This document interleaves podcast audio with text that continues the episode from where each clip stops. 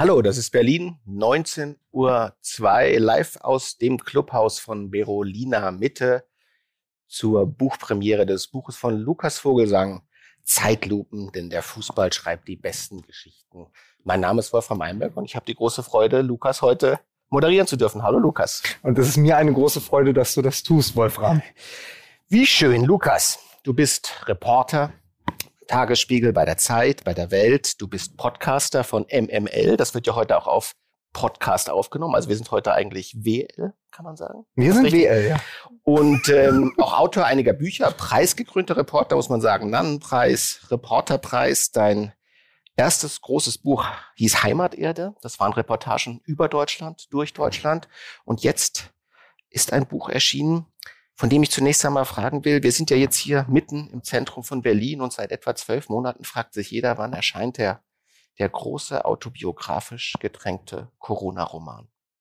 Ist er das?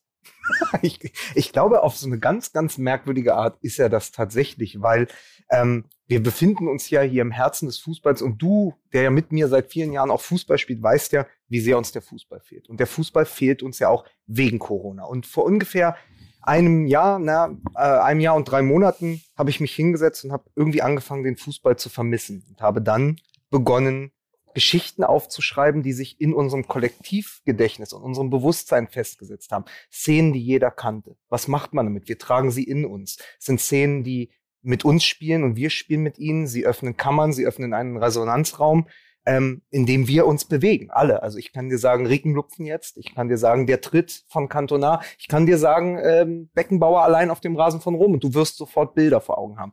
Und das alles habe ich gesammelt und aufgeschrieben in der Zeit, wo eigentlich kein echter Fußball war, also nicht der Fußball, mit dem wir groß geworden sind. Also kann man sagen, dass das Buch eigentlich doch das Ergebnis einer Störung, einer Entschleunigung ist, einer Pause, einer Zwangspause und natürlich ist sie auch das Ergebnis einer Rückschau, auch der Rückschau eines 35-Jährigen. Du bist 1985 geboren, bist jetzt 35, 36 Jahre alt und versuchst deine eigene Biografie auch als die eines Fußballfans zu verstehen und zu verstehen, wie du der geworden bist mit und durch den Fußball ja, der Andreas Bock von Elf Freunde, ein alter, äh, alter Wegbegleiter von mir, hat es ganz schön zusammengefasst. Es ist eine Art von Selbstvergewisserung. Warum wir das machen. Warum wir seit 20, 25, teilweise 30 oder 40 Jahren in der Kurve stehen. Jeden, jeden Mittwoch oder jeden Dienstag wieder hier zum Beispiel auf dem Bero sitzen und Champions League gucken. Warum wir auswärts fahren. Warum wir, äh, unsere Freunde treffen, um zusammen Fußball zu schauen. Warum man immer wieder für diesen Sport aufsteht, der ja eigentlich in erster Instanz gar nicht mit uns zu tun hat, weil wir spielen ja nicht selber, wenn gespielt wird, aber es treibt uns immer wieder ins Stadion, wir wollen immer wieder dabei sein.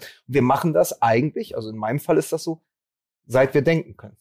Und du sagst jetzt die ganze Zeit wir, als ob es dieses wir irgendwie gäbe. Ich nehme mal an, du meinst deine Generationsgenossen, die in irgendeiner Form sich ein Leben ohne Fußball nicht vorstellen können, nicht wollen, die früh angefixt waren und die auch Jungs, Männer Subjekte geworden sind durch den Fußball. Ja, auch, auch Frauen. Also das ist ja auch, ähm, auch etwas, was man immer, also zunehmend sieht. Ja, also das ist so dieses, wenn man dann plötzlich diese, die Deutschlandfahnen sich ins Gesicht schwingt. Aber es geht einfach darum, genau, um diese Zeitgenossenschaft, dieses, das ist ja auch, ähm, auch eine Definition. Du hast Heimaterde angesprochen. Fußball ist eine ganz große Definition von Heimat. Nicht nur, um ins Stadion zu gehen. Also für mich ist es, ins Olympiastadion gehen, zu gehen mit meinem Vater, ist für mich Heimat, zu Hause aber auch mit euch hier zu sitzen, mit der Autorennationalmannschaft hier am Bero äh, an einem Mittwoch zu spielen, dann duschen zu gehen, sich hier reinzusetzen und dann am Abend ja, während Fußball läuft, wieder über Fußball zu sprechen, während man gerade selber Fußball gespielt hat, mit Menschen, die man gut kennt, die man gern hat, mit denen man gerne Zeit verbringt. Das ist ja auch eigentlich die Definition von Heimat. Hm. Denn was, was, was ist Heimat? Was ist zu Hause? Ein Ort, an dem wir uns wohlfühlen, an dem wir gerne sind, an dem wir uns auskennen. Und das ist für mich der Fußball, sei es auf der Tribüne, sei es als Journalist und sei es mit anderen, die zusammen kollektiv das teilen. Du hast ja auch gerade gesagt, dieser heimatliche Ort der Geborgenheit. Wir sind hier an einem Ort, der für uns beide in gewisser Weise Fußballheimat bedeutet. Wir kennen uns als Mitspieler in der deutschen Autoren-Nationalmannschaft, wo du als, würde ich sagen, impulsstarker Unruhestifter im rechten Mittelfeld tätig bist seit einigen Jahren. Und dann denkt man natürlich, wenn der Lukas jetzt ein Fußballbuch schreibt, dann kann man sich da verschiedene erste Titel für vorstellen, so Anstoß, Schnellstoß, vielleicht Fast Forward. Was ich eigentlich sagen ist, wenn man an dich denkt und wenn man dich kennt, ist die Verlangsamung der Zeitlupe eher eines der letzten Dinge, die man mit dir verbinden würde, weil du ja sehr schnell bist, sehr gerade heraus, sehr nach vorne. Und dieses Jahr hat dich gezwungen, irgendwie zu verlangsamen und zurückzuschauen? Auf diesen Konter wirst du nicht kommen sehen. Wolfram Eilenberger hat mal gesagt, beim Schreiben sind wir die, die wir gerne wären. Mhm. Und das ist so. Also ich glaube, ich bin im Fußball eine bestimmte Person. Ich war heute mit unserem Torwart Andreas Merkel noch Tischtennis spielen. Auch dort bin ich eine Person. Ich bin ein anderer Tischtennisspieler, als ich ein Fußballspieler bin. Und ich bin als Schriftsteller nochmal ein anderer, als ich jetzt auf dem Platz bin. Ich lebe sozusagen eine andere Seite von mir aus. Ich lebe auf dem Fußballplatz eine sehr provokative, provokante, sehr ähm, impulsgesteuerte Persönlichkeit aus. Die kann ich aber weitestgehend ausblenden, wenn ich schreibe. Beim Schreiben bin ich sehr, sehr fokussiert und deswegen, ich liebe die Ver Ver Verlangsamung. Ich liebe es, einfach ganz doll ins Detail zu gehen, zurückzuschauen. Eben in der Zeitlupe geht es ja um die Zeit und um die Lupe. Und ich mhm. liebe es auch mit der Lupe an Geschichten heranzugehen. Übrigens, den Konter habe ich total kommen sehen, weil das wäre meine nächste Frage gewesen. Ähm, das ist ja für viele Menschen immer noch ein seltsamer Bruch, äh, auch aus oberflächlicher Betrachtung ein Widerspruch ist, dass man in irgendeiner Weise vollkommen im Fußball aufgeht und sich trotzdem der Literatur und dem Schreiben widmet. Und genau so würde ich Schreiben für dich äh, und für viele andere Fußball- und spielende Autoren, die ich kenne, auch beschreiben. Das ist eine ungewöhnliche Form von Konzentration, von Zurücknahme, von Sammlung äh, im eigentlichen Sinne. Und das ist ja im Prinzip auch dieses Buch. Es ist eine Sammlung von identitätsprägenden Momenten einer ganzen Generation, der du dich zugehörig fühlst. Ja, genau. Es geht wieder um Zeitgenossenschaft. Eben weil man andere trifft, die genauso bekloppt, genauso herrlich dumm, genauso verstrahlt an manchen Tagen, genauso im, im Jubel gefangen. Also es, es ist doch einfach so, wenn du hier sitzt, also auch wieder Bero, ich hab, wir haben diesen Ort ja nicht umsonst gewählt. Ich kann mich erinnern, vor ein paar Jahren, ich glaube zwei oder drei Jahren, war ich hier mit Joachim Krohl. Es lief Bayern München gegen Borussia Dortmund und Dortmund gewann ein ganz großartiges Spiel, ich glaube 3 zu 2. Und als das 3 zu 2 fiel für Dortmund, stand Joachim Kroll auf und sagte, Lokalrunde, Lokalrunde, auf mich, ich muss zur Bank, ich muss Geld holen, Lokalrunde. Und Hier muss man nämlich immer nur bar bezahlen, muss man dazu sagen. und das ist wieder einer dieser Momente, die aber bleiben. Und es bleiben diese Ergebnisse. Ich saß hier, hier, genau hier an diesem Platz saß ich, als Lewandowski fünf Tore geschossen hat in neun Minuten gegen Wolfsburg. Äh, wie viele Abende haben wir verbracht, auch große Champions League Abende, wo wir nicht im Stadion waren, wo wir nicht auswärts in Europa waren. Wir saßen hier. Mhm. Aber wir reden heute darüber, als wären wir dabei gewesen. Und das ist die große Kraft des Fußballs. Dieses, dieses Kollektiv zu schaffen zwischen denen, die spielen, denen, die im Stadion dabei sind und denen, selbst denen, die hier vom Fernseher sitzen. In einer Kneipe wie dieser. Also würdest du sagen, in einer Gesellschaft, die sich zunehmend vereinzelt, die vielleicht atomisiert, ist Fußball für dich auch noch heimatliche Gemeinschaft?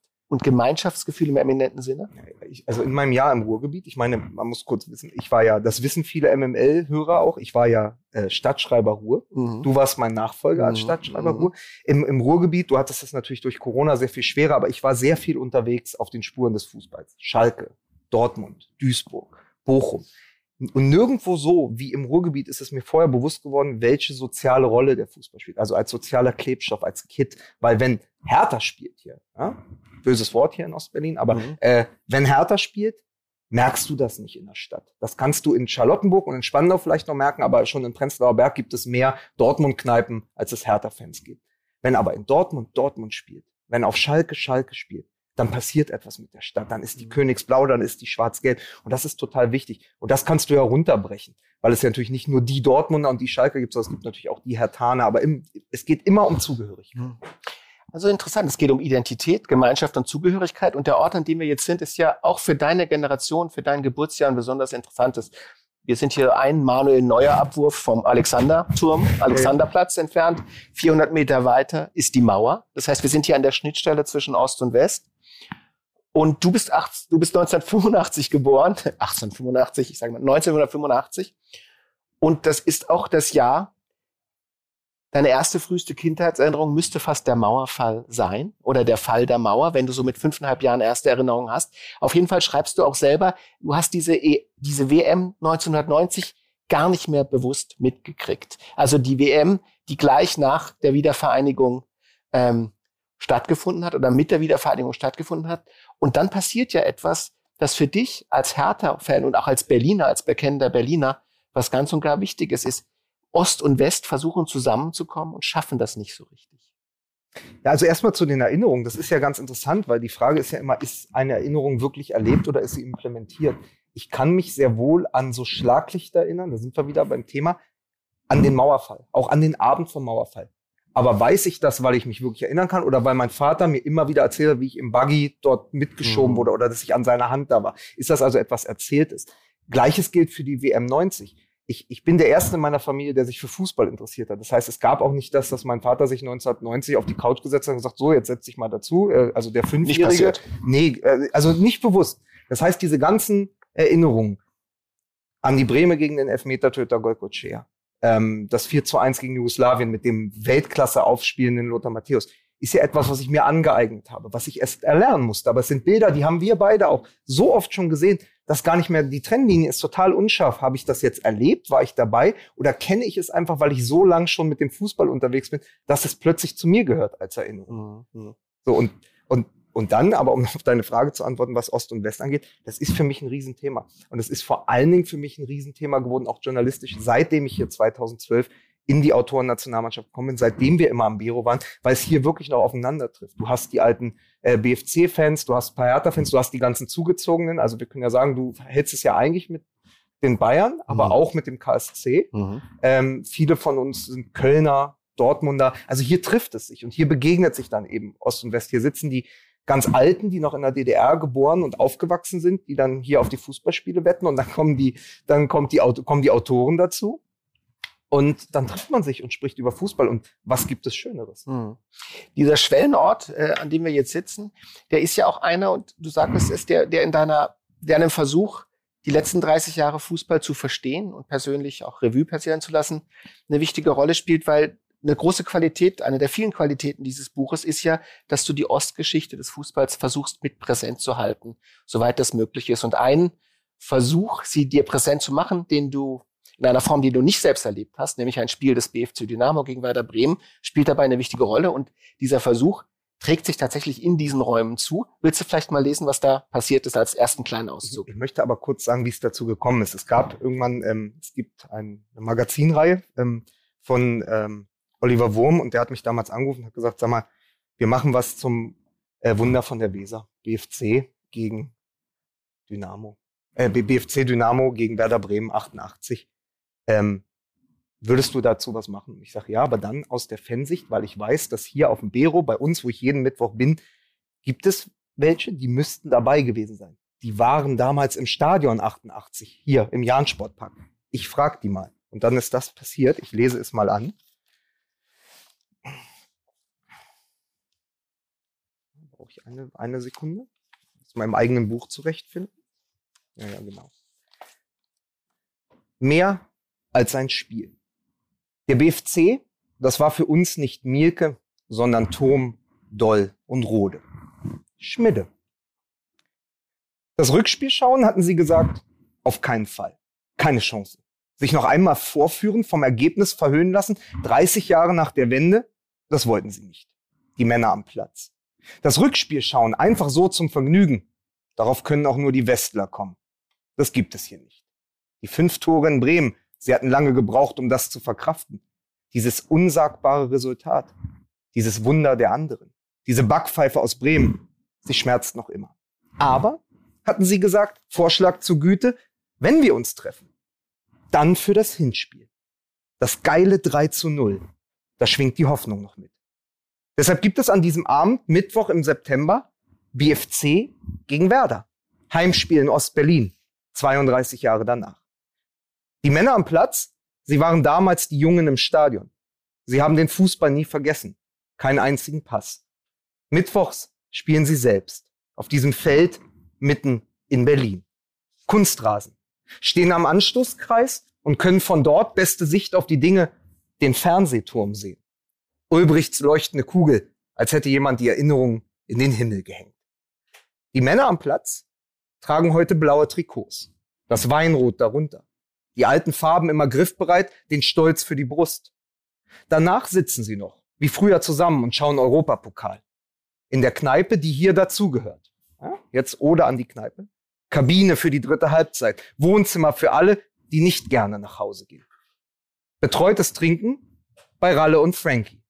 Den zwei Brüdern, die hier am Hahn stehen, bis ihnen der Kamm schwillt. Originale, besser man grüßt gleich an der Schwelle. Die Männer am Platz tragen heute Namen, die auf keinem Rücken stehen, mit den Jahren spitz geworden. Namen, die man sich erstmal verdienen muss, draußen auf dem Feld und danach hier am Tresen. Einer heißt Felde, der Boxer, trinkt sein Bier ohne Regung. Ein anderer Schufte. Und früher, gegenüber in der Ecke, saß immer einer im Trainingsanzug, der Schiedsrichter war und Geschichtenerzähler. Der hatte noch ganz andere Spiele gesehen, in ganz anderen Kurven. Den, mit Hochachtung, hatten sie Man munkelt getauft, weil man eben nie so genau wusste, ob die Geschichten auch stimmten. Grauzone Ostberlin. Munki sagten jene, die ihn besser kannten. Er ist vor kurzem gestorben. Das ist jetzt zwei Jahre her. Sein Porträt hängt in der Tür. Daneben an den Wänden hängen die anderen, bekannte Besucher, Blitzlichtgestalten. Der Hessler, Icke aus Reinickendorf, dort drüben. Und der Turm, Andi aus Herzfelde, jetzt hier hinter Wolfram. Ost und West. Von der Decke baumeln die Schals, die Trikots und die Wimpel. Auf dem Kühlschrank steht ein Schwein für die Phrasen. Das echte aus dem Doppelpass. Das hat der Philosoph mitgebracht. So eine Kneipe ist das. Übervoll mit den Seelen des Spiels. Drei Fernseher dazu. Meist laufen die Bayern. Ralle ist Fan. Kann man nichts machen. Müller und Neuer in der Allianz Arena, wilde Wetten dazu. Heute aber, wie versprochen, laufen hier die Szenen von damals. Und dieses Spiel, das du dann im Fortlauf des Kapitels ja beschreibst, ist ja insofern ein legendäres Spiel, als der BFC 3-0 gegen den damals amtierenden deutschen Meister gewinnt und dann im Rückspiel fünf eingeschenkt bekommt. Äh, auch eine traumatische Erfahrung. Fünf Buletten. Fünf Buletten. Schmiede gesagt. Fünf Buletten im Rückspiel. Das hätte ja auch keiner geglaubt, dass wir da fünf Buletten bekommen. Das große Trauma. 88 noch eine große Mannschaft, vielleicht die letzte große Mannschaft des Ostens. Dann kam 1990 ein Satz, der in deinem Buch auch fällt, ist dann eben dieser ganz berühmte Franz Beckenbauer Satz, wir werden auf Jahre oder Jahrzehnte hinaus unschlagbar sein. Und weil wir nun mal in Berlin gerade sind und weil du Hertha-Fan bist, auch mit Leib und Seele, hätte man sich ja eigentlich auch gewünscht, erhofft und vielleicht sogar erwarten dürfen, dass mit der Fußballstadt Berlin ab 1990 etwas Besonderes passiert.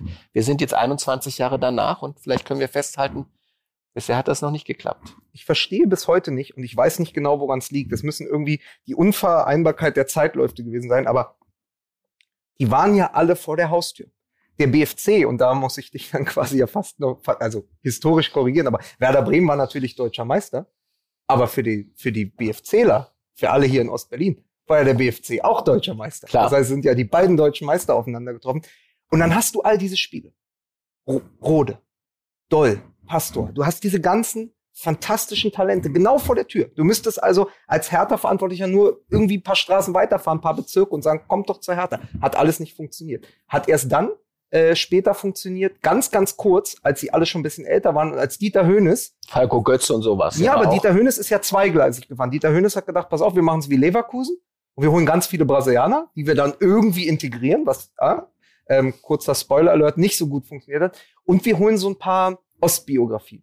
Paule Beinlich, Darius Wosch, René Tretschok und eben hinter dir wieder Andi Thom aus Herzfelde, der ja nach seiner Odyssee, der ist ja erst äh, nach Leverkusen gegangen, in den tiefen Westen, dann ist er in Glaskunst da geworden, dann ganz am Ende kam er nochmal zurück nach Berlin. Der sagte damals, als er, als die Mauer gefallen war, also hat er sich Begrüßungsgeld geholt und ist dann direkt nach Leverkusen. Das heißt, er war erst, als er zur Hertha kam, 97, 98, war er erst hm. wieder wirklich in West-Berlin. Das erste Mal bewusst.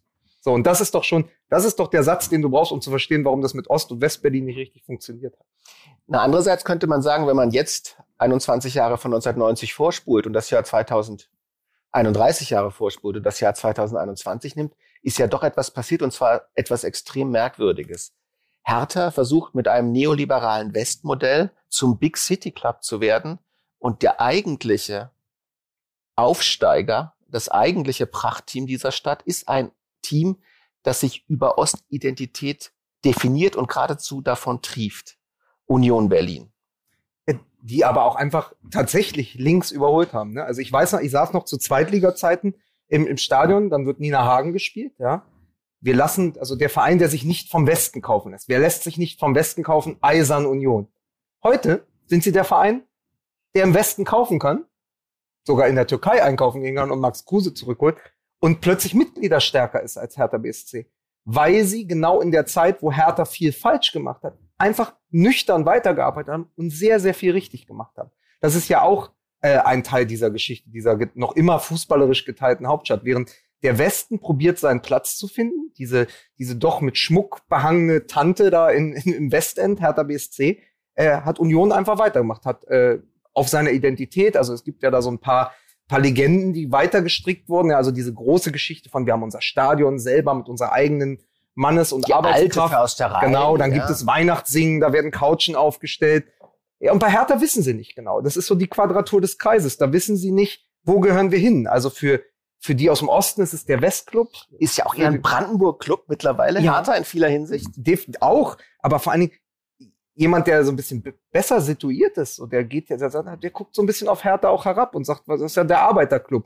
Und die Arbeiter sagen aber, ich gehe dann lieber zu Tennis Borussia oder, oder, oder zu Union. Also es ist so, ein, so eine ganz große Schwierigkeit von Hertha BSC anzukommen in dieser Stadt. Aber jetzt lasst mich nochmal als zugezogener Schwabe im Prenzlauer Berg den Altberliner fragen. Mir geht dieses Union-Kultgehabe unfassbar auf den Sack. Mir geht der ganze Verein furchtbar auf die Nerven. Er trieft vor Selbstgefälligkeit und Pseudo-Authentizität. Er spielt einen scheiß unansehnlichen Fußball, der eher Basketball ähnelt. Es sind unerträgliche Partien seit zwei Jahren und die ganze Liga, Liga, Liga liebt diesen Verein. Warum? Wir müssen den äh, Hörern und auch den Zuschauern äh, einfach mal sagen, ich habe ein ganzes Buch geschrieben, nur um dir diese Bühne zu bieten für diese 30 Sekunden. Nein, es ist natürlich so ein bisschen wie beim, äh, beim FC St. Pauli in Hamburg. Äh, mittlerweile ja ähm, eher so ein Merchandise mit angeschlossenem Hardrock-Café, wie Micky Beisenherz immer sagt. Ähm, also Fußballverein mit angeschlossenem ähm, Merchandise und Hardrock-Cafés finde ich einfach so ein super Bild. Und Union lebt natürlich auch viel von diesem Anderssein, der Underdog sein. Aber fragt man nach in Dortmund und auch in Liverpool, der Underdog sein ist immer einfacher. Aber wirklich was leisten zu müssen über eine längere Zeit ist sehr, sehr schwer. Und das wird sie irgendwann auch noch einholen. Weil Hertha ist schon länger da und Hertha musste sich, musste mit sich selbst da viele Kämpfe austragen. Das ist jetzt gerade sehr einfach. Den fliegen die Herz zu. Da musst du gar nicht machen. Du holst Max Kruse, sagst ja Mai, der raucht drei Shisha am Tag, aber schießt trotzdem zauberhafte Kopfballtore gegen Eintracht Frankfurt.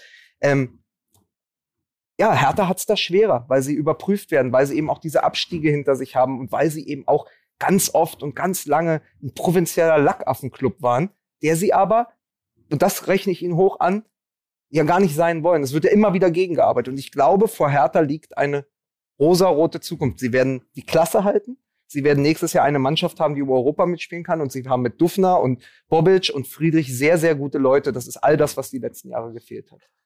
Biografisch gesprochen, weißt du noch den Moment, an dem du dich als Hertha-Fan erkannt hast?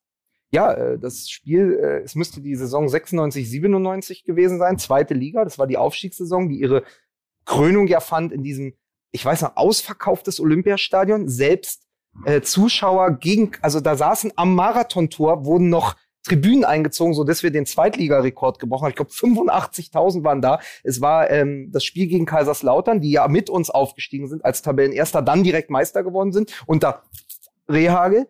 Ähm, und ich weiß, in dieser Saison, es muss, kann schon am Anfang der Rückrunde gewesen sein. Genau kriege ich nicht mehr zusammen. Waldhof Mannheim. Wir kommen ein Stück zu spät und irgendwie hat Hertha damals geschafft. Das waren, glaube ich, 20.000 Zuschauer. Und zehn Minuten nach äh, Anpfiff standen aber immer noch 10.000 draußen und kamen irgendwie nicht rein, weil die Ordner sehr, ach, weiß ich nicht, sehr unsouverän reagiert haben. Da waren natürlich ein paar Knallköpfe wieder von. Und wir kamen Die arbeiten sonst beim Bürgeramt. ich glaube, ja. die Geschichte war so, wir kamen, ich war mit äh, einem Vater äh, eines Freundes und diesem Freund aus der Grundschule da und wir kamen 20 Minuten zu spät und ich glaube, Waldhof Mannheim hat schon 2-0 geführt. dann haben sie aber noch einen Unentschieden geholt. Und danach habe ich mir einen Schal von Preetz gekauft. Und das ist meine Hertha-Fan-Werdung. Und da kommst du ja dann auch nicht mehr raus. Also wenn das einmal passiert ist, wenn du einmal, wenn du deinen Verein gefunden hast, ist es ja fürs Leben. Diese Momente sind natürlich prägend. Und man kann ja sagen, es war nicht alles schlecht bei Hertha. Es gab sogar wunder, wunderschöne Momente. Wir haben bisher von der Tradition gesprochen. Lass uns doch ein bisschen von der Transzendenz und der Schönheit des Fußballs sprechen und lesen. Auch dazu hast du natürlich in deinem Buch sehr vieles und auch ein sehr schönes Kapitel über Hertha BSC, über einen ganz speziellen Moment. Lies doch mal vor. ja, für mich, für mich ja einfach der größte und es war mir so ein Anliegen. Also es gab zwei Kapitel in diesem Buch, die mir ein persönliches Anliegen war. Einmal die Klinsmann-Geschichte aufzuschreiben, vom Tonnentritt bis zu Hau, hey, euer Jürgen. Also einmal die Spanne wirklich zu nehmen als große, große Figur, ähm, ich mache das mal direkt in die Kamera, hallo, schön, dass ihr alle da seid, diese große Figur ähm, Jürgen Klinsmann einmal zu erzählen, von, den, von deinen Bayern bis zu meiner Hertha. Um Gottes Willen, dazwischen lag ja auch noch das Sommermärchen. Und es war mir ganz wichtig, eine Ode zu schreiben, weil man muss loben können. Man muss auch Oden schreiben können. Es gibt diese Ode an Marcelinho, Zuckerhütchenspieler. Marcello war von vielen Großen der Größte bei Hertha. Dieter Höhnes. Ohne Samba kein Fußball. Marcelinho. Das ist natürlich wahnsinnig aktuell, weil parallel an diesem Tag ja auch Freiburg gegen Hertha spielt. Hertha für Hertha ein Abstiegsendspiel. Hier ging es um Europa und hier auch dieses Spiel war ja gegen Freiburg. Zuckerhütchenspieler. Es gibt Momente im Fußball, in denen sich eine ganze Karriere zu einer einzigen Szene verpflichtet. Eine Parade aus allen Paraden, ein Pass aus allen Pässen, ein Tor, das alle Tore kennt. Ein Geistesblitz für ein ganzes Gewitter. Dann entstehen Bilder, die sich auf die Netzhaut brennen, während das Publikum seinen Augen nicht traut. Neuer gegen Benzema, Owen gegen Argentinien, Roberto Carlos gegen jede Physik. Oder eben Marcelinho gegen Richard Goltz, 9. April 2005. Es ist ein Konter, ganz früh schon, 28. Spieltag, sechste Minute, Freiburg ist Schlusslicht, Hertha auf dem Weg nach Europa. Umgekehrte Verhältnisse. Angetrieben von einem Brasilianer, der etwas gut zu machen hat. An der Seite wachsame Blicke, offene Rechnung auch. Und Marcelinho bekommt den Ball an der Mittellinie, weit entfernt noch von allem. Fast wird er abgedrängt, fast gerät er ins Straucheln. An seiner Seite Ibertsberger, ein Mitläufer nur. Dann hebt er den Kopf und das Spiel gehört ihm. Eine Sekunde in allen Sekunden. Richard Golz, Freiburgs Keeper, steht ein Stück zu weit vor seinem Tor, gänzlich ahnungslos vor der Ostkurve. Längst selbst Zuschauer. Und Marcelinho im Spann genug Überzeugung und ganz sicher noch mehr Gefühl schießt. Die Flugkurve, ab jetzt schönste Ballistik. Ein Zustand unhaltbar. Dann der Jubel. Auf den Rängen offene Münder. Ich werde nie vergessen, hat Marcelinho später in einem vereinseigenen Interview erzählt, wie das Olympiastadion gebebt hat. Das war richtige Samba-Stimmung. Ein Wahnsinn. Und oben auf der Tribüne halten die Reporter ein Maßband an das Staunen. 48,3 Meter. Das unmittelbare Ergebnis über die volle Distanz. Es ist bei ihm geblieben seither. Ein Kunstwerk auch, das noch heute im Raum steht, als hätte es der Zeugwart an die Kabinentür genagelt. Marcelinho am 17. Mai 1975 als Marcelo dos Santos in Campina Grande geboren, war fast 30 Jahre lang Profi. Er hat bei über 20 Vereinen gespielt und die Nationalmannschaft seiner Heimat zur WM geköpft. Er hat in 193 Einsätzen für Hertha BSC 79 Tore geschossen und auf dem Feld und auf den Rängen eine Lücke hinterlassen, die seither niemand so richtig schließen konnte. Doch als er im April 2020 seine Karriere beendet hatte, 15 Jahre nach seinem Streich gegen Freiburg. Da erinnerten sich die Hauptstadtzeitung natürlich wieder an die Zahl seines Lebens. Das alte Maßband, es lag ja noch in der Schublade, irgendwo zwischen Klinsmanns Tagebuch und einem abgetretenen Außenspiegel. 48,3 Meter, hier in Berlin, im Westen zumindest, entspricht das in etwa einem Marcelinho. Es ist die Einheit, in der man Spektakel bemisst. Jene Distanz zwischen Vergangenheit und Gegenwart des Vereins. Ein Marcelinho, das sind mindestens zwei Kunjas und ganz sicher 16 Michael Preetz. 48,3 Meter, alles andere ist bloß Statistik. Marcelinho, seine Laufbahn war nun wieder einen Augenblick lang. Eine ganze Karriere auf einem halben Feld, ein Schuss, Wehmut darin. 48,3 Meter, das ist aber auch die Geschichte, die vor allen anderen steht, weil sie vom Talent erzählt und vom Genie. Erst dahinter, mit etwas Abstand, folgen die anderen. Eine immer leicht entrückte Entourage aus funkelnden Anekdoten und mit Pailletten besetzten Begebenheiten, tanzbaren Exzessen und leicht angetrunkenen Halbwahrheiten. Heimwehwehchen eines Hochbegabten. Aber der Reihe nach. Danke, Lukas, für dieses eindrückliche in Erinnerung rufen eines Momentes, den ich sogar jetzt auch wieder vor Augen habe, den ich vergessen hatte ohne dieses Buch. Wie so viele Dinge, bei diesem Buch in der Lektüre auch bei mir sozusagen Auslöser waren von Erinnerungen, die irgendwo lagern, aber dann nicht präsent waren und dann wieder zu sprechen beginnen. Würdest du denn sagen, dass Marcelinho, seine Art zu spielen, für dich die Verkörperung des Fußballs ist, wie du ihn liebst? Ich durfte ihn einmal treffen. Ich glaube, ich war 16 oder 18 oder so, muss man mal, muss man nachgucken, wie das biografisch übereinander passt. Die haben in Spandau damals vorgespielt, glaube ich, gegen den Spandauer SV oder so. Es gibt ein Foto von ihm, mir und Herr Tinio. Ich müsste es, ich müsste es suchen. Es war die Verkörperung äh, dieses schönen Spiels und wirklich dieses, also mit Marcelinho, das schreibe ich auch so in dem Buch, waren wir ganz kurz, ganz nah an Europa. Also wir haben ja auch in der Zeit viel UEFA-Pokal, so hieß das damals noch, gespielt und so. Aber es war alles möglich. Man konnte staunen. Das kann man ganz, ganz selten. Also Bad Goa hat mal vier Tore geschossen. Ich glaube gegen den HSV. Ich habe mal im Podcast gesagt gegen 1860. Eins von beiden stimmt auf jeden Fall. Es gibt aber für Hertha-Fans nicht diese großen, großen Momente, wie sie zum Beispiel ein Bayern-Fan zuhauf sammelt. Also euer Sack voll Murmeln, um in so einem Peter Pan-Bild zu bleiben, ist sehr voll. Wir als Hertha-Fans haben sehr wenige Murmeln und die größte ist Marcelinho. Vor allen Dingen, weil er, glaube ich, in der Zeit, dann hatten wir auch Baschtürk und wir hatten vorher Beinlich. Das ist so eine Zeit, wo alles möglich schien, wo Hertha BSC orangefarbene Trikots anhatte, wo wir in der Champions League äh, gespielt hatten und dann kam Marcelinho. Das war so diese Zeit, das kann was werden. Irgendwann wird Dieter Höhnes wirklich mit der Schale durchs Brandenburger Tor fahren. Und diesen Glauben hat uns Marcelinho gegeben. Und nie war Hertha schillernder als mit ihm. Und dann wiederum muss man auch sagen, jemand wie er, dann, der auch immer wieder abstürzte, das in der Geschichte erzähle ich auch von diesen Abstürzen, von den Exzessen, passte natürlich auch wunderbar zu dieser Hertha. Also schillernd sich die Klunker umhängen, aber dann eben doch irgendwann besoffen von der Box fallen.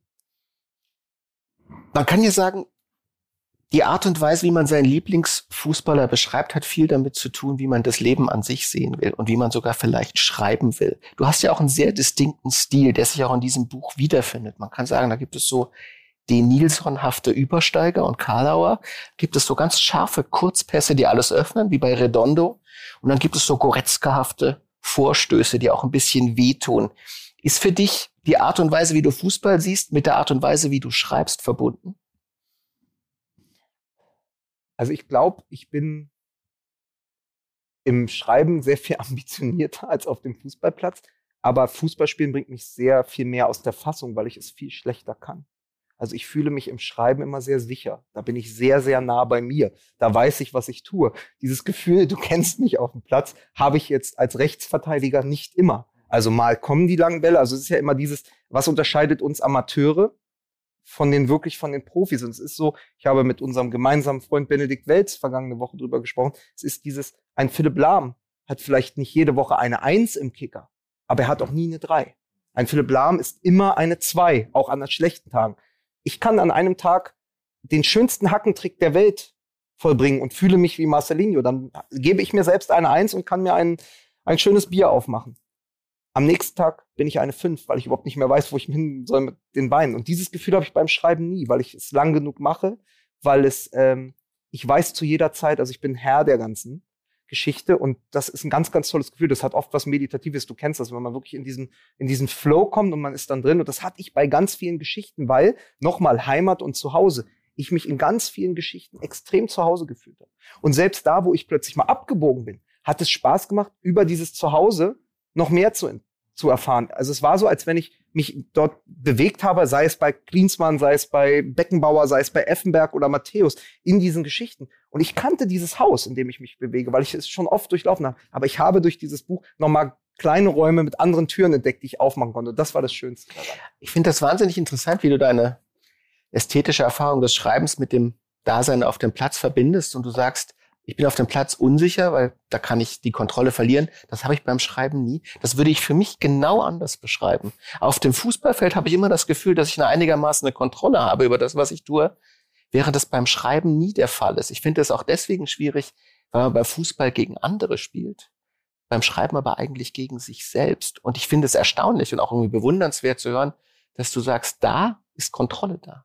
Ist nicht das das Zartre-Zitat, dass sich Fußball verkompliziert durch die Anwesenheit der anderen Mannschaft? Ja, das stimmt. Und das hast du natürlich nicht, weil du anders als ich, du bist ja sozusagen auch auf dem Platz ähm, groß geworden. Das sieht man dir an. Also du weißt zu jeder Zeit, was du mit dem Ball machst. Du hast diese linke Klebe. Du, du hast den, also ich kenne mich, eines, eine, ich möchte eine Szene, eine Szene. Okay. Als du hier dieses 3 zu 1 Siegtor geschossen hast und dabei auf den Kopf gefallen bist und danach gefragt hast, und haben wir gewonnen und du hattest halt dieses Tor geschossen. Auch da hattest du noch die Kontrolle über das Spiel. Ich gehe ja schon mit einer Gehirnerschütterung rein. das ist ja mein großes Problem. Aber beim Schreiben eben nicht. Weil beim Schreiben habe ich gefühlt, und da gibt es ein tolles Buch, äh, habe ich im Podcast auch mal erzählt, äh, Malcolm Gladwell, Outliers, mm. da geht es um diese 10.000 mhm. Stunden. Genau. Und ich glaube, ich habe mittlerweile mehr geschrieben, als ich Fußball gespielt habe. Und diese 10.000 Stunden kann ich perfekt anwenden. Also wenn man 10.000 Stunden etwas macht, das man liebt, dann kommt zum Talent auch noch irgendwann die Routine dazu. Da kommt die Sicherheit, genau. ich kann das, und ich mache das. Und das ist natürlich bei, ich habe ganze Jahre gehabt, in denen ich nicht Fußball gespielt habe, weil ich andere Interessen hatte. Ich habe aber immer geschrieben. Und deswegen ist das, habe ich diese Sicherheit im Schreiben. Danke, das hilft, das hilft mir sehr. Und das sind natürlich auch Erfahrungen, die man im Schreiben sucht. Und ich denke, was, was diese sportliche Erfahrung der Unverfügbarkeit mit der Erfahrung des Schreibens vielleicht verbindet, das ist das Verb des Glückens. Im Fußball, wenn dir etwas glückt, hast du es nie ganz selber in der Hand. Da ist immer noch etwas mehr, was dazukommen muss. Und ich glaube, wenn Schreiben wirklich gelingt, wenn du in diesem Flow bist, dann bist du nicht immer nur allein. Da ist noch irgendetwas bei dir, was dir die letzten Prozente, die letzten Meter bringt, damit es dann wirklich gelingt. Das ist ja auch sehr schön an diesem Buch. Es geht einerseits um Traditionsverhältnisse und zum Zweiten gibt es viele, drei, vier Geschichten in, über Momente absoluten Gelingens. Zum Beispiel auch das Matthäus-Spiel gegen Jugoslawien 1990 genau. bei der WM, ähm, wo dieses, wo dieses fantastische, alles gelingende Spiel ihm gelingt. Und das ist ja auch wirklich das, du sagtest vorhin sehr tief und sehr schön, dass man überhaupt loben können muss. Das ist ja für Sportjournalisten spöttelnde und pseudokritische immer das Schwerste, überhaupt mal wieder loben zu können. Aber Matthäus ist ein gutes Beispiel. Effenberg auch. Ähm, ich lobe ihn sehr für dieses 90 auf dem Platz und auch was er war als Spieler. Und übrigens auch ganz oft, äh, wenn es darum geht, wie er als Experte, also er war jetzt lange bei Sky, er wird jetzt der Nachfolger von ähm, Uli Hoeneß bei RTL. Aber da finde ich ihn auch oft toll. Aber da gelingen ihm dann immer wieder Stunts, wie das mit den sehr bunten Schuhen oder wenn er dann eben wieder einen raushaut, so einen typischen Matthäus, wo es das Spötteln angebracht ist. Ich finde aber, das kann man trennen. Also man kann, äh, man kann eine Ode an Matthäus schreiben und trotzdem auch ein Spottgedicht auf ihn in einem und demselben Text und ohne die Figur zu diskreditieren. Und ich glaube, darum geht es. Wenn wir jetzt schon in dem Thema sind, was man sich erlauben kann, wie man sich lächerlich macht oder vielleicht sogar unmöglich macht, das ist ja gerade jetzt wieder ein Riesenthema, die letzten Tage.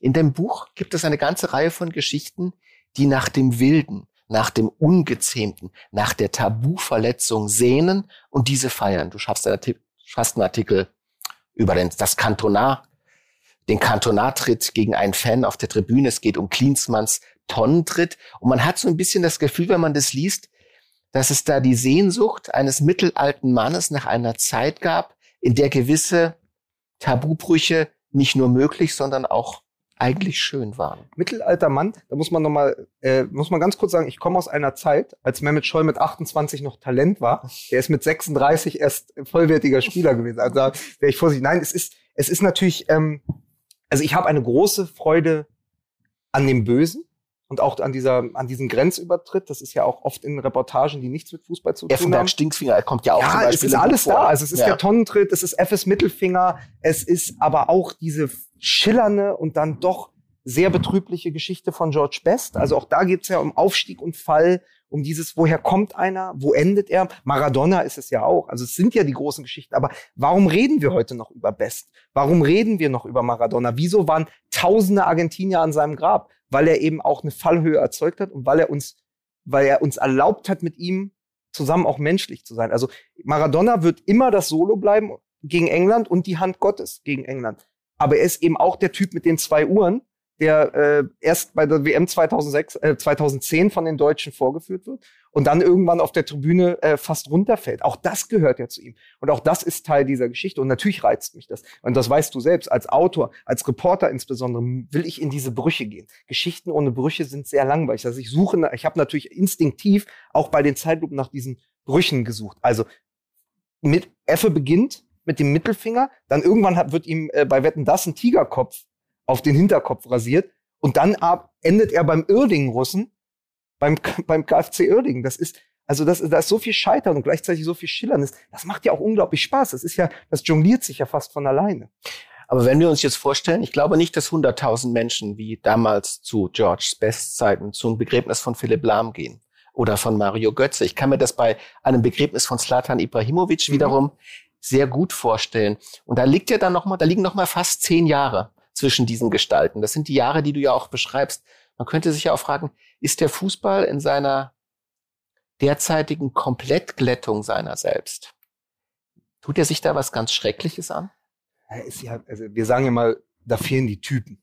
Nur dann denke ich immer so, wen meine ich damit eigentlich? Will ich wirklich mir wieder Fußball angucken mit Mario Basler und Ansgar Brinkmann als Typen? Ja, aber so passt, würde das noch in die Zeit passen? Also sozusagen genau wie, der, wie dieser Schnurrbart irgendwann aus der Mode gekommen ist oder die Fukuhila-Frisur, Stichwort Mike Werner, ähm, ist ja auch ist ja auch diese Art von Spieler irgendwann aus der Mode gekommen. Und ich finde, du Typen definieren sich heute anders. Ein Kimmich und ein Goretzka mit Weak Corona und wenn man die hört, das sind ja auch Typen. Sie definieren sich aber noch mehr über das Spiel. Und der äh, Goretzka muss nicht nach, äh, nach einer Partie sich hinstellen und sagen, ich habe heute zwei Tore geschossen, obwohl ich eine Schachtel Marlboro geraucht habe. Sondern nee, weil ich es nicht getan habe, weil ich auf mich achte, weil ich irgendwann während Corona ins Fitnessstudio gegangen bin und plötzlich das Doppelte bin, weil ich an mir gearbeitet habe. Und nochmal ein anderes Thema. Es ist total großartig für uns, dass wir diese Gnade hatten, also da bin ich auch sehr demütig, dass wir die Figuren Ibrahimovic, Messi und Ronaldo erlebt haben in unserer Spanne als Fan. Also bei manchen ist das am, End, am Anfang des Fanseins, bei mir ist es so irgendwie in der Mitte, bei manchen eher so am Ende, die schon alles erlebt haben dann kommen die nochmal. Und dass die immer noch da sind, dass die mit 33, 34, 36, 39 noch spielen, halte ich für ein großes Geschenk, weil ich weiß da zum, zumindest nicht, was von dem Faktor her wer da als nächstes kommen soll. Also das wird eine Lücke reißen. Wenn Ibrahimovic, Ronaldo und Messi weg sind, das reißt für mich eine größere Lücke, als dass ich sage, Mensch, ich hätte den Basler und den Effenberg gern wieder auf dem Platz, damit hier äh, Leitwolf. Also mit den Leitwölfen möchte ich nicht heulen müssen. Aber es geht ja auch ein bisschen um die Fähigkeit zu verzeihen, glaube ich. Du schreibst in dem Buch eine sehr schöne Geschichte von Zvonimir Bob Bobo. Bo Bo Boban. Boban, Entschuldigung. Ja, Kroate. Boban, die ich nicht wusste. Also ja. als junger Spieler bei Dynamo äh, Zagreb im Prinzip fällt er auf dem Platz einen Polizisten in, in einer, einer Form von Körperverletzung. Das, ist, das kann man hier sagen. Also das Und, ist auch hier unten, wer das Buch schon hat, ist das die Szene. Also im Maximir-Stadion, ähm, was immer, was vielen äh, Menschen auf dem Balkan heute als Beginn des Krieges gilt in Eben. den 90ern. Und dann schreibst du ganz lakonisch als letzten Satz, heute ist er irgendwie in der FIFA hat er eine hohe Position. Genau. Das kann man sich ja heute von Leuten, die einen falschen Facebook-Klick machen oder im Vokabular nicht immer ganz sicher sind und dann ihre Plätze verlieren an den verschiedenen Posten, nicht sagen. Das heißt, es gibt ja auch in dieser Glättung vielleicht eine gewisse Gnadenlosigkeit des Geschäfts. Und das meine ich nicht damit, dass es hart ist, sondern dass es nicht mal das verzeiht, was doch vielleicht manchmal verzeihenswürdig wäre. Das ist ganz interessant. Ich glaube, dass, also, was wir heute auf Instagram sehen, hat seinen Anfang genommen. Erinnerst du dich noch an den Leserreporter? Mhm. Wo man, ich glaube, man konnte ja, die 14, der Bild, der Bild, der Bild Leserreporter, man konnte die 1444 anwählen, jetzt in Berlin und konnte Promis denunzieren. Also wenn wir es mal anschauen, dann war das, äh, Promis werden denunziert. Ähm, das hat so angefangen. Heute brauchst du keinen Leserreporter mehr, weil jeder Promi sich selbst denunziert, weil die Kamera immer läuft. Und das ist natürlich ähm, eine Umgebung für gerade für junge Profis, die extrem toxisch ist, weil du kannst gar keinen Fehltritt dir mehr leisten. Also Chinidu Idee, mit dem ich damals für eine Geschichte für elf Freunde über diese Generation Boateng lange gesprochen habe, der hat gesagt, ey, wir waren seit wir acht waren, immer zusammen im, auf, der, auf der Sportschule sowie im Internat. Wir waren bei, bei Hertha, wir haben immer nur trainiert. Jeden Tag Training, ein bis zweimal und Schule. Als wir 18 waren, hatten wir plötzlich eigene Wohnung, einen Führerschein und hatten genug Geld, um mit allen Freunden jeden Tag feiern zu gehen. Und keiner hat uns kontrolliert. Und in dem Moment ist es eskaliert. Und das geht ja fast gar nicht mehr. Also es war so noch die letzte Generation, deswegen habe ich ja auch diesen Außenspiegel genannt in dem Marcelinho-Text. Das war ja schon ein Riesenskandal. Patrick Ebert und äh, Kevin Prince Boateng laufen nachts irgendwie äh, am Kudamm lang und treten Außenspiegel ab. Ähm, das würde heute noch höhere Wellen schlagen. Und es wäre auch viel schneller verbreitet. Das heißt, natürlich haben wir ein ganz, ganz großes äh, und wachsames Auge auf diese Generation. Und das gebiert natürlich dann auch diese Stromlinienförmige, weil die auch wissen, es kommen ja nur so und so viele durch. Also so viele Kaderplätze gibt es in der ersten und zweiten Bundesliga nicht. Das heißt, du musst ja auch dabei sein. Also wie viele große Talente die vielleicht der nächste Basler hätten sein können, die vielleicht auch so gut hätten sein können wie ein Goretzka, sind einfach hinten runtergefallen. Und das, da kommst du, glaube ich, durch dieses ganze System kommst du anders gar nicht mehr durch. Was nebenbei jetzt in der Talentförderung des DFB und in den Fördersystemen als ein wirkliches zu adressierendes Problem erkannt ist, dass man genau diese kantenreichen, schwierigen Charaktere, die auf dem Feld durchaus brauchbar sind und Entscheidendes leisten, zu früh aussortiert, weil sie sozial nicht in das Erwartungsgestell passen. Und das ist auch für den Fußball selbst ein Problem, weil man hat dann auf dem Platz nicht unbedingt die eskalierenden Charaktere eines Roy Keane oder Stefan Effenberg, den man vielleicht in manchen Momenten doch auch gerne hätte und bräuchte. Ja, muss man nur ganz kurz mal bei dem Vater von äh, Erling Braut Haaland nachfragen, wie schlecht es auch sein kann, wenn ein Charakter wie Roy Keane eskaliert, weil ich, ich glaube, es ist immer noch eine mehr, dass ihn, also das ist auch so eine Szene, wo ich lange überlegt habe, schreibe ich über die. Also es gibt ja diese Szene, ähm, wo Roy Keane letztendlich Alf Inge Haaland, dem Vater von Haaland, das Knie durchtritt auf dem Platz. Mit Ankündigung aber vorher, weil es, es gab aus dem Hinspiel irgendwie einen Twist und dann tritt er ihm das Knie durch und steht so über ihm und sagt, you fucking cunt. So, und bis heute ist nicht klar, dass das Karriereende befördert hat von Haaland. Aber das ist eben auch so eine Geschichte, wo er auch wieder, du hast eine Grenzübertretung, du hast ein Enfant terrible, was ich da noch, also was bei Roy Keane wirklich noch ein, mhm. ein Grenzcharakter in jedem Fall. Was mhm. ja, so ein Wort ist, wo ich sage, da würde ich noch einen weitergehen. Aber Frage ist halt, braucht man sowas? Also braucht der Fußball das? Ich glaube, wir ergötzen uns immer sehr, ergötzen uns sehr in diesen Geschichten, aber nicht jede Eskalationsstufe braucht der Fußball. Nur ab und an bräuchte es mehr, bräuchte es ein bisschen mehr Authentizität und ein bisschen mehr sowas, so, so, so Ecken und Kanten. Die würde ich mir schon nochmal wünschen. Dass es auch spannend ist, abseits des Platzes und nicht, wo du dann beim zehnten Interview bist, nicht mehr weißt, wer da eigentlich spricht. Ist es André Hahn oder Reus, die ich eh anhand der Frisur nicht auseinanderkriege. Und diese Sehnsucht spürt man auch, finde ich, produktiv und schön in diesem Buch. Wenn man jetzt so ein bisschen mäkeln wollte, geschmäcklerisch, zeitgeist, technisch, würde man sagen, da geht es viel auch um Männlichkeit, um diese Robustheit, um die Tabubrüche. Die letzten 30 Jahre waren ja auch die Jahre des Frauenfußballs. Der Frauenfußball hat überhaupt erst auf die Bühne gefunden und er hat einige wundervolle Momente kreiert. Die finden sich in deinem Buch jetzt aber gar nicht. Ich habe, ähm, ja, ich denke ja schon länger darüber nach, noch ein zweites zu schreiben. Und ich fand das unglaublich gut. Wir haben auch im Podcast drüber gesprochen. Ähm, diese Doku 50 Jahre Tor des Monats. Und da kommen ja zwei sehr starke Frauengeschichten vor. Und ich werde definitiv darüber nachdenken, mir eine davon zu nehmen, weil es spannend ist. Auch der Umgang. Auch da sind wir wieder mitten in der Historie. Was war früher? Das ist ja auch so eine Idee des Buchs. Was war früher, wenn du nochmal auf die alten Szenen gehst? Also es ist ja eben so, dass du ja nicht bei Beckenbauer auf dem Rasen in Rom stehen bleibst und nicht bei Effenberg in Dallas mit dem Mittelfinger in der Cotton Bowl, sondern es wird ja immer in die Gegenwart gezogen. Also du endest fast immer so nah wie möglich an 2021. Und auch das ist natürlich wunderbar, wenn du dann äh, wenn du dann Szenen hast aus dem aktuellen äh, Sportstudio, wenn du äh, aus der Sportschau Szenen hast, wo Frauenfußball in den 70ern von Harry Valerien oder so ähm, so behandelt wird, dass man heute sagt, ja, das ist dann nicht mehr so ganz auf der Höhe der Zeit. Das bewerten wir heute natürlich zu Recht anders. Dann kann man das natürlich wunderbar nehmen und die Geschichte des Frauenfußballs dann über Figuren erzählen. Das finde ich auch sehr spannend, aber das ist ja genau das, was ich mit diesen, äh, mit diesen ganzen Kapiteln probiert habe, dass man eben aus der Geschichte kommt und sagt, was war damals und wie können wir heute darauf gucken? Was macht das mit uns heute?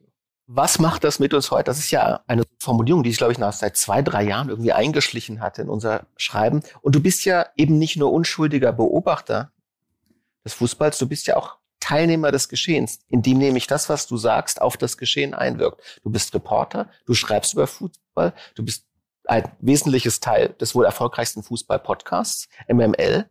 Und dieser Podcast trägt ja auch eine eigene Handschrift. Er ist einerseits blödelnd, albern, geistreich, versucht den Fußball in die Gesellschaftsthemen hin zu öffnen, aber er ist ja andererseits manchmal auch richtig klein und gemein, was die kleinen Übertritte und Fehlleistungen von hochbezahlten Menschen ähm, äh, betrifft. Und was ich mich eigentlich frage, ist, wenn wir die letzten 30 Jahre beobachten, wie die mediale Begleitung des mhm. Fußballs war, die hat sich ja ganz stark geändert, auch in die sozialen Medien.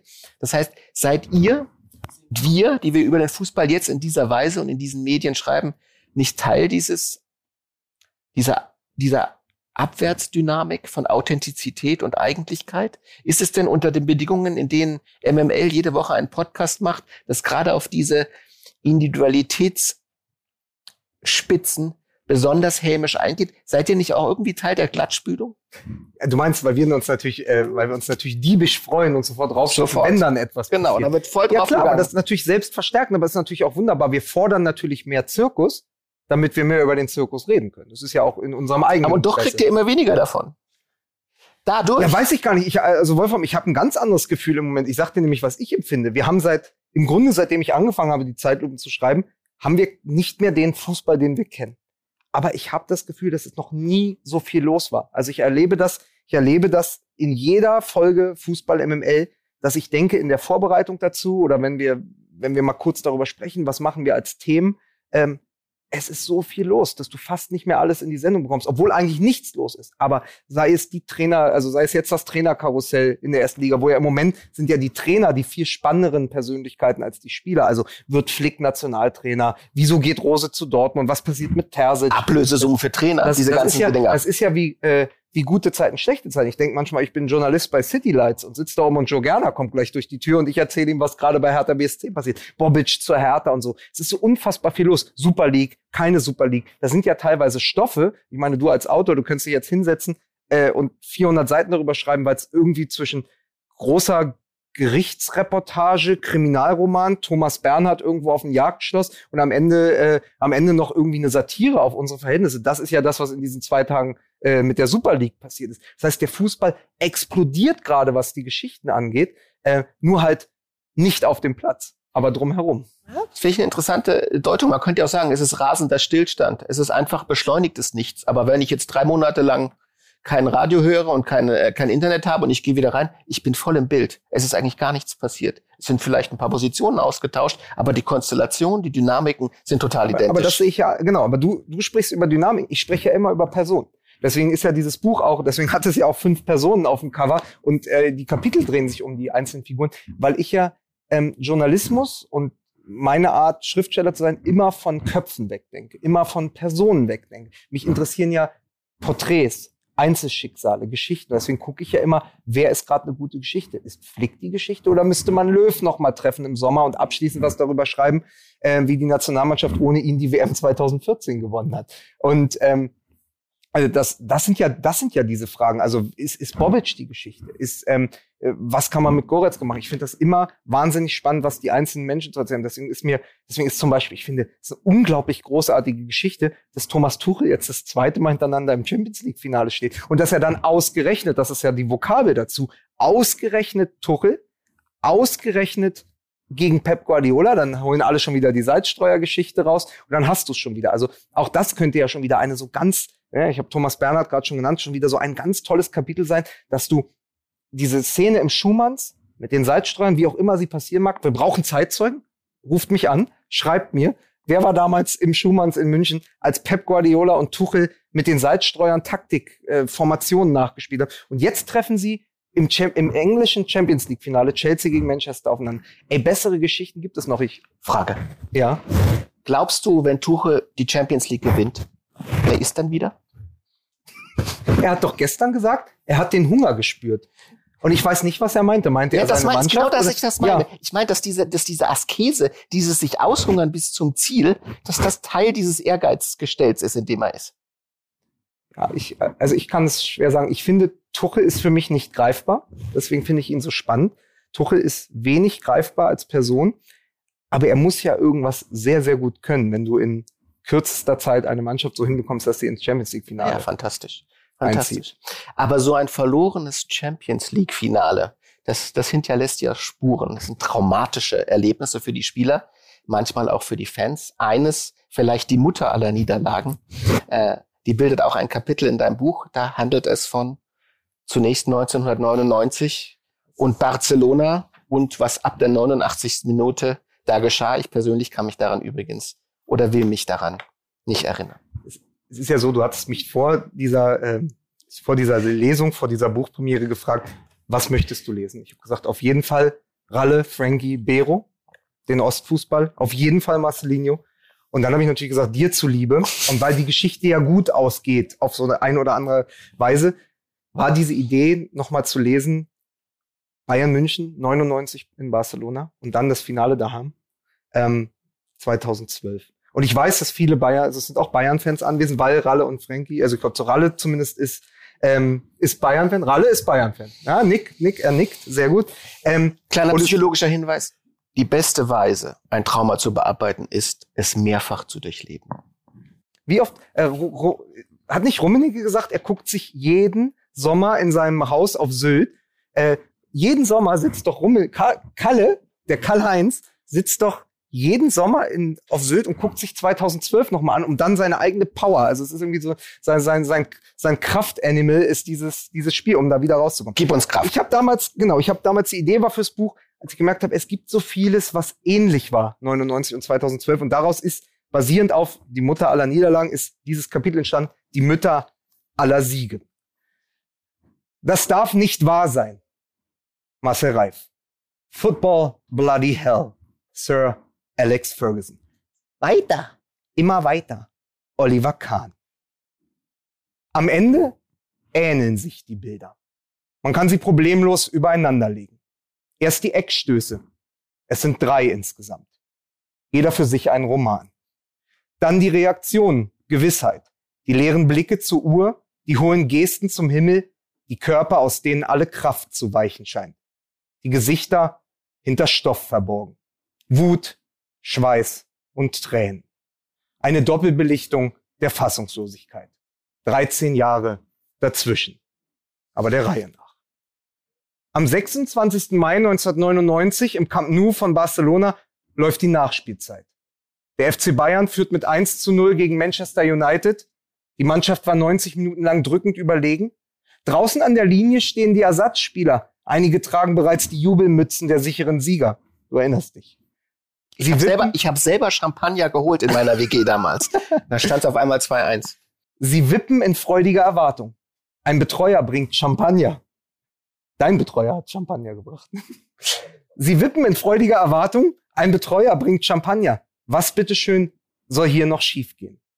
Dann klärt Stefan Effenberg eine Hereingabe zur Ecke. Am 19. Mai 2012 in der Allianz Arena für München läuft die 88. Minute. Der FC Bayern führt mit 1 zu 0 gegen den FC Chelsea. Die Mannschaft war bis hierhin drückend überlegen. Sie hat alle Argumente und auch die Geschichte auf ihrer Seite. Es ist das Finale daheim. Es soll die Krönung zu Hause werden. Alles ist bereitet. Alles scheint einem Drehbuch zu folgen wie es sich selbst der Regisseur Franz Xaver Bogner nicht volkstümlicher hätte ausdenken können. Das Mittelfeld an diesem Abend gehört Bastian Schweinsteiger, dem Bub aus Kolbermoor. Und vorne hat Thomas Müller getroffen, der vielleicht bayerischste Bayer seit dem Meiersepp. Die Münchner könnten an diesem Abend sicher auch eine Ente mit bloßen Händen fangen. Das Weißbier steht längst kalt. Denn was, bitteschön, soll hier noch schiefgehen? Dann klärt Diego Contento eine Hereingrabe zur Ecke. In Barcelona bringt David Beckham den Ball in den Strafraum hinein in die Wirren der letzten Sekunden. Thorsten Fink, gerade erst für Lothar Matthäus ins Spiel gekommen, rutscht der klägliche Versuch einer Klärung über den Spann. Und aus dem Nichts dieser Aktion und mitten hinein ins Herz der Bayern trifft Teddy Sheringham. Matthäus, draußen hilflos vor der Bank, versteinert in der eigenen Ohnmacht. Marcel Reif, oben machtlos auf der Tribüne, entgleiten die Sätze. Das darf nicht wahr sein, brüllt der Reporter und scheint sich in der Wiederholung aufzulösen, während auch die Szenen ineinander fließen, jede Ordnung verloren geht, das Spiel in eine Zeitschleife gerät. Denn plötzlich, wir sind in der 93. Minute und allein Colina weiß warum, steht David Beckham erneut an der Eckfahne. Wieder kommt seine Flanke nach innen, wieder kommt Sheringham an den Ball, verlängert ihn diesmal per Kopf. In München, Finale daheim, läuft David Lewis, Chelseas brasilianischer Abwehrchef, in den 5-Meter-Raum.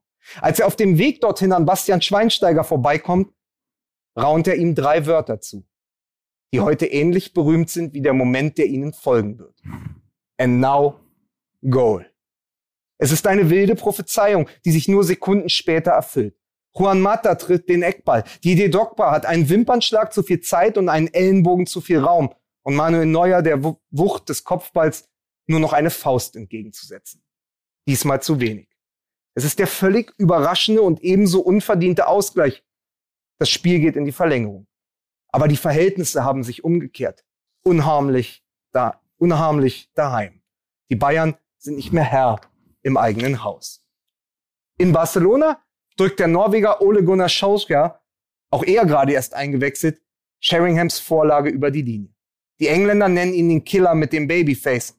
Nun hat er die Bayern erlegt. Das darf es nicht geben, schreit Reif. Sekunden danach ist das Spiel vorbei. Unten vor den Kameras, als wäre alles gesagt, fehlen die Worte. Und selbst Alex Ferguson, der Trainer des Siegers, ringt mit der Sprache. Football, sagt er schließlich. Bloody hell. Eine Analyse aus dem siebten Himmel herab. In der Hölle aber liegen die anderen.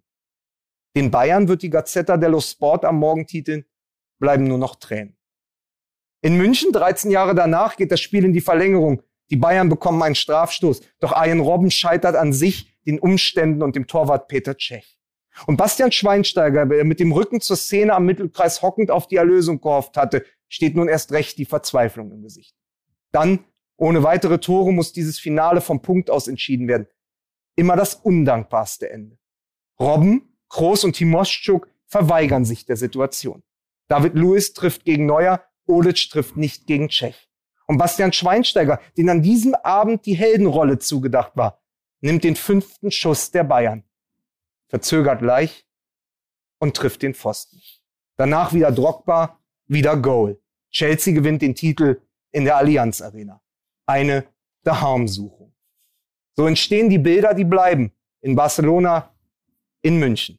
Mehmet Scholl, der am Pfosten sitzt, hinter ihm Kahn auf der Linie und dahinter Tarnat, als müsste er die lange Ecke bewachen, als könnte er genau dort die Dinge noch ändern, die ganze Angelegenheit wieder zurechtrücken. Sami Kufo dazu, die Hände über dem Kopf und Matthäus die Hände in den Hüften. Da habe ich eine Frage direkt. Was macht das mit dir?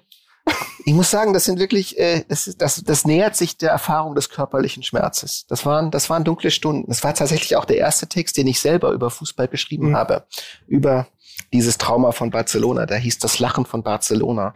Und der Kerngedanke war, dass es die menschlichste Reaktion ist, wenn etwas passiert, was niemand verstehen kann, zu lachen.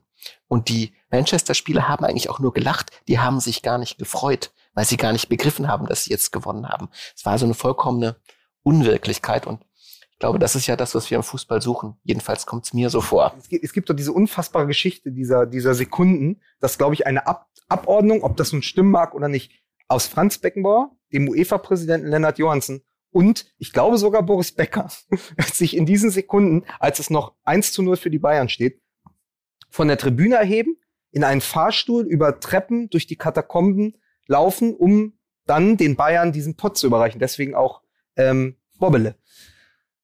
Und als sie rauskommen aus diesem Fahrstuhl, als sie aus den Katakomben drin, steht es 2 zu 1. Und sie haben beide Tore nicht gesehen. Und sie wissen, sie sind in einer anderen Dimension, in einer anderen Welt wieder, wieder aufgewacht. So geht's uns manchmal. Das ist ja auch eine Erfahrung der letzten 18 Monate. Gehst du ins Bett und am nächsten Tag kannst du nicht mehr Fußball spielen. Ja, so lachen war das jetzt auf jeden Fall die letzte Zeit nicht. Wollen wir mal, weil wir jetzt auch in die Verlängerung oder in die letzte Phase gehen, mal was ganz Verrücktes wagen. Wir haben jetzt 30 Jahre lang zurückgeschaut. Versuchen wir einfach mal 30 Jahre vorzuspulen. 2051. Fußball. Gibt's den FC Schalke noch? Ja, als E-Sport-Team. Ich glaube, die machen da einen guten Job. Also ich habe gehört, dass sie denen ein bisschen finanzielle Mittel jetzt entzogen haben, weil sie jetzt auch, also die sind sozusagen mit abgestiegen, ja, mit, äh, mit, mit gehangen, mit gefangen. Aber ich glaube, Schalke wird es als E-Sport-Team geben. Ich weiß nicht, wie Gelsenkirchen das annimmt, ähm, bei dem, bei dem WLAN, was es da gibt. Aber ähm, das glaube ich schon. Aber ich glaube, so Traditions, also jetzt mal ernsthaft gesprochen, Traditionsvereine werden sich halten. Ich glaube, der Fußball wird sich verändern dahingehend. Wir haben diese Debatte jetzt ganz oft schon gehabt in der Sendung. Ähm, die Kurven altern. Die Kurven altern aber schlecht. Also sie werden immer älter. Der Nachwuchs fehlt. Bei Gladbach war das sehr evident. Ähm, wie findest du den Nachwuchs? Also wie bindest du bei den Preisen, bei den Ticketpreisen, die ja auch explodiert sind in den letzten 30 Jahren, bei diesem Dauerkartenhype, also dass du zum Beispiel auf die Süd nur kommst, wenn dir die Dauerkarte, also in Dortmund, wenn dir die Dauerkarte vererbt wird, wie bringst du neue Fans dazu dabei zu sein, die nicht zwingend mit ihrem Vater an der Hand äh, ins Stadion laufen? Äh, wie, wie bleibst du, also wie werden nicht nur Mannschaften erneuert, sondern auch deren Fans? Das ist, glaube ich, das große Thema. Steile These würde es jetzt heißen beim MML. Kühne These. Kühne These. Kühne These. Kühne These. Ja. In diesem ganzen Gerede über die Super League war ja der Präsident von Real Madrid, Florentino Perez, ähm, die Leitstimme. Und One Night in Paris. Er wollte auch erklären, warum das jetzt nötig ist. Und ich finde, er hat eine Sache gesagt, die mir in schmutzigster und traurigster Weise richtig erschien. Er hat gesagt, die jungen Menschen wollen Fußball nicht mehr 90 Minuten schauen, weil ihnen das zu langweilig ist, weil zu wenig passiert. Kühne These. Im Jahre 2051 ist das Spiel nicht mehr 90 Minuten lang. Du meinst, es wird, äh, wir laufen ja auch gerade auf YouTube, es wird YouTube gerechter? Also du hast sozusagen, also ich kenne ja Leute, auch Kollegen von uns, die verbringen ganze Abende oder Nachmittage, indem sie sich, jetzt pass auf, nicht die Tore, sondern die besten Dribblings vom alten Ronaldo bisschen dicker, Zahnlücke, ja, der brasilianische Ronaldo. Kannst du dir nachmittagelang auf YouTube die Dribblings anschauen. Und du wirst irgendwann jeden Freistoß hier von, äh, von Ronaldo angesehen haben. Äh, ich glaube aber. Aber schau mal, Lukas, man kann das YouTube nennen. Ich würde sagen, das ist die Pornoisierung des Fußballs. Man spult die Handlung vor, bis irgendwie wieder was passiert, was man wirklich Ach so, sehen mit will. Anthony Buffer. Also das, das meine ich ganz ernst. Also es wird die ganze Handlung, die Dramaturgie, der Aufbau des Ereignisses wird gekappt und dann verklippt das so. dann aber, schaut man 30 Sekunden. Ich, ich halte aber dagegen aus meinem eigenen Vorwort heraus. Ich habe Fußball nicht als 90 Minuten Spiel kennengelernt. Mein erster Kontakt mit Fußball war ran am Samstag in der Laube meiner Eltern. Ich saß da vom Fernseher und ich wusste von Freunden, ich hatte selber noch nicht gespielt, weil ich kam spät selber zum Fußball erst mit 10 oder 11. Ähm, ich hatte nie selber gespielt. Ich wusste, das gibt irgendwie Fußball. Ich wusste, da wusste auch im, im Berliner Olympiastadion ist ab und zu der Opel Cup. Da wird 45 Minuten lang gegeneinander gespielt und am Ende gewinnt ein, gewinnen die Bayern also AC Mailand, Opel Cup, AC Mailand, äh, Paris Saint-Germain und die Bayern. Und dachte aber, da kommen nur Leute mit einem sehr großen Konto oder mit Verbindungen. Für mich war das gar kein, also der, den Gedanken hatte ich als Kind nicht, dass man selber als normaler Mensch ins Olympiastadion gehen kann. Das war für mich eine andere Welt. Und ich habe nie, nie ein Spiel über 90 Minuten gesehen und habe dann irgendwann mal im Fernsehen, da muss ja Sat 1 gewesen sein, rangesehen und dachte, boah, so viele Tore. In einer Stunde. Was ein geiles Spiel. Was ein geiles Spiel. Ich alle hab, Spieler, alle Tore. Ja, ja, wirklich alle. Ne? Also damals, weißt du, die rote, die, die rote Jeansjacke von Reinhold Beckmann, Lou Richter irgendwie der als Außenreporter. Dann hattest du, ähm, dann hattest du noch Vonti und so. Und ich kannte Fußball zuerst nur als Schnipsel. Also ein Spiel dauert fünf Minuten. Ähm, am Ende gewinnen die Bayern. Und es war unglaublich. Und dann saß ich das erste Mal im Stadion und musste mir eingestehen, hier fallen jetzt halt nur scheiß langweilig. Ja. Ja. Und ich bin bei, dabei geblieben, weil es etwas, weil es Fußball größer ist als das bloße Ergebnis, weil es eben, und das wird uns ja gerade genommen durch diese ganze Geschichte, weil es darum geht, mit jemandem irgendwo zu sein. Also mit meinem Vater zum Beispiel oder mit Freunden eine Currywurst zu essen, ein Bier und vielleicht auch mal dusselig zu quatschen. Das ist total wichtig. Das ist auch Teil des Fußballs. Und deswegen geht man ins Stadion. Du weißt ja meist gerade als Hertha-Fan, es geht dann halt 1-1 aus oder sogar 1 zu 2. Es ist ja selten, dass Bart Goa vier Tore schießt oder selten, dass jemand wie Marcelinho das. Deswegen glaube ich, dass Fußball auch weiter Bestand haben wird. Ich glaube nur, dass diese Konkurrenz, also man sieht es ja gerade beim E-Sport, ich glaube, die Konkurrenz des E-Sports wird viel, viel größer, weil da das Spektakel ist und das involviert vor allen Dingen die Menschen, die jetzt zwei Generationen hinter, also Kids, Kids, die jetzt irgendwie 16 sind, 18, die sind schon ganz woanders. Wenn wir jetzt davon sprechen, dass das Spiel immer fragmentiert und was die Zeitlupe eigentlich für uns leistet. Der Artikel, der Fußballartikel, der mir die letzten fünf Jahre am meisten Angst gemacht hat, war ein Artikel einer spanischen Zeitung im Magazin von El País. Das war über das Schiedsrichterwesen in Spanien.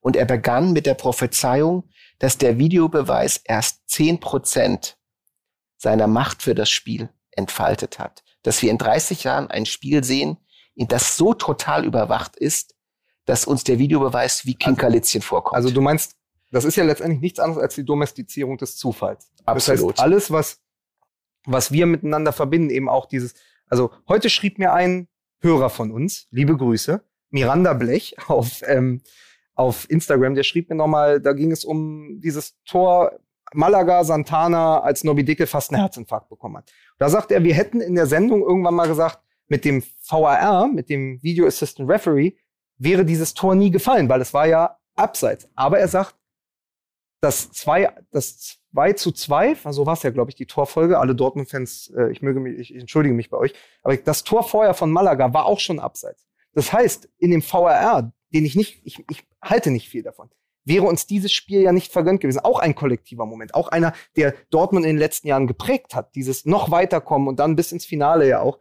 Die Eskalation. Eins der größten Spiele, diese Eskalation. Nobby Dickel am Rande des Wahnsinns, wir alle am Rande des Wahnsinns, hätte es ja mit dem VR nicht gegeben. Deswegen, ich, es, es, es ist, es macht den Fußball schlechter. Ist ja auch interessant, wenn wir über Zeitlupe sprechen. Früher hat man eine Zeitlupe angeschaut, um nochmal zu sehen, wie schön es war. Heute schaut man Zeitlupen, um zu sehen, ob es korrekt war.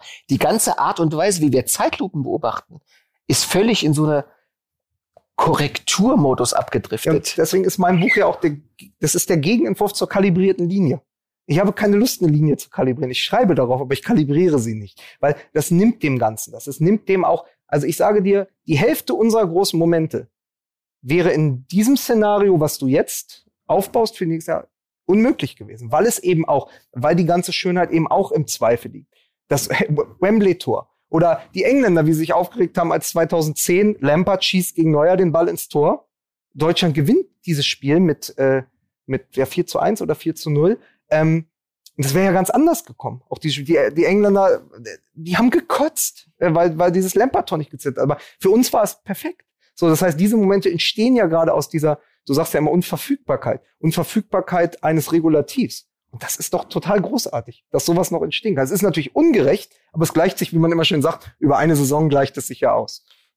Also im Buch, das hätte man ja gar nicht schöner sagen können, das gegen die kalibrierte Linie und den Geist der kalibrierten Linie anschreibt, Zeitlupen, denn der Fußball schreibt die besten Geschichte, eine Art Rückschau, nicht nostalgisch, sondern rebellisch, klug, öffnend der letzten 30 Fußballjahre. Und Lukas, ich habe vor, Folgendes mit dir auszumachen.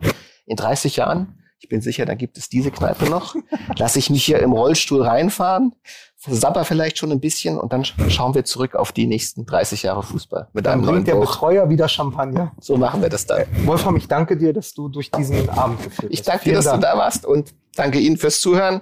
Das Buch lässt sich käuflich erwerben, am besten in einer Buchhandlung. Das tut uns allen nämlich gut und im Handel auch. Danke, macht's gut und bald wieder bei MML.